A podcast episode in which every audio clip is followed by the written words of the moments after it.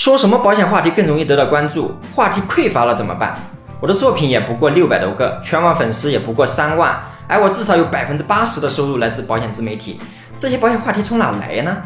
一生活或工作的感悟。一位在我这里交了五百多万保费的老师跟我讲，信息不对称的时候，提供更多资讯是极其重要的。当信息透明时，人们更喜欢像自己的人。所以我喜欢跟大家分享我的爱好，聊聊我的工作状态，探讨一下我对房子啊、存钱这些与生活息息相关的话题。这样会增加我的立体感，也更容易得到大家的认同。你的每一次点赞互动都是我持续分享的动力。二，结合实际聊一聊我对保险产品以及具体责任的理解。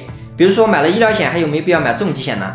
当我们说清楚医疗险是不赔人造器官以及很多器材的，医疗险未来的续保不确定性，再讲一讲重疾险的赔款是可以作为一家人在那些艰难时期的收入补偿问题，相信可以得到更多人的认可吧。那把复杂的事情简单做。简单的事情重复做，重复的事情用心做，用心的事情持续做。就这样，志勤从一无所有到现在至少有六百个客户支持我，甚至有一些成为我人生中的贵人。关注我，让我们一起快乐找钱，潇洒生活吧。